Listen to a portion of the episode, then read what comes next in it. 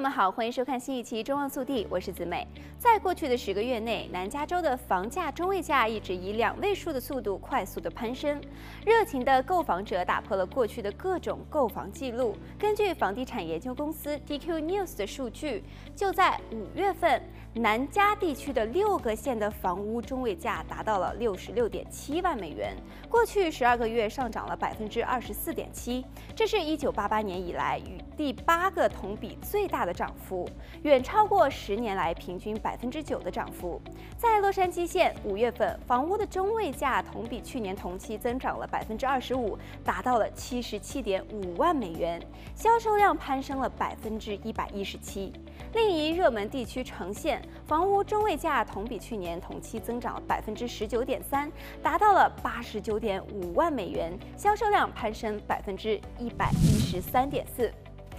一位地产经纪表示，四月份他在洛杉矶机场南部代理的一处三居室的住宅上市六天即卖出，交易价比要价多出了十一点六万美元。他收到了三十九个要约，是大流行之前他认为的最高水平的四倍。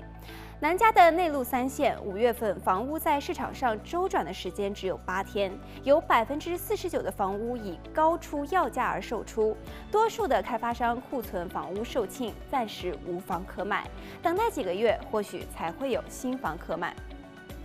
经济学家分析，有几个因素都会催生房价的攀升，低利率刺激。目前市场上的三十年固定利率，截止到五月份的前三个月中，平均利率只有百分之三点零三。过去这一利率为百分之三点三三。库存也是影响房价的一个因素。洛杉矶县和橙县两地房屋挂牌数量比去年同期下降了百分之五点二。内陆三县五月份库存比上个月虽然高出了百分之四点三，但是比去年同期下降了百分之三十五。同时，一些地产网站提供的便利服务服务，让购房者可以视频看房，甚至是线上报价，比疫情之前更加的方便。这也缩短了房屋上市的周期。还有分析显示，投资者购买住宅也加剧了这一波房屋涨价潮。因为经济进入了复苏的模式，投资者可能对此感到更加的乐观。市场上库存的房屋短缺，让他们看到了机会，因此他们加快投资。还有，疫情看起来并未影响高端的收入者，他们在疫情期间累积了更多的资金，想要换更大的房屋。好了，本期节目到这里就结束了，让我们下期节目再见。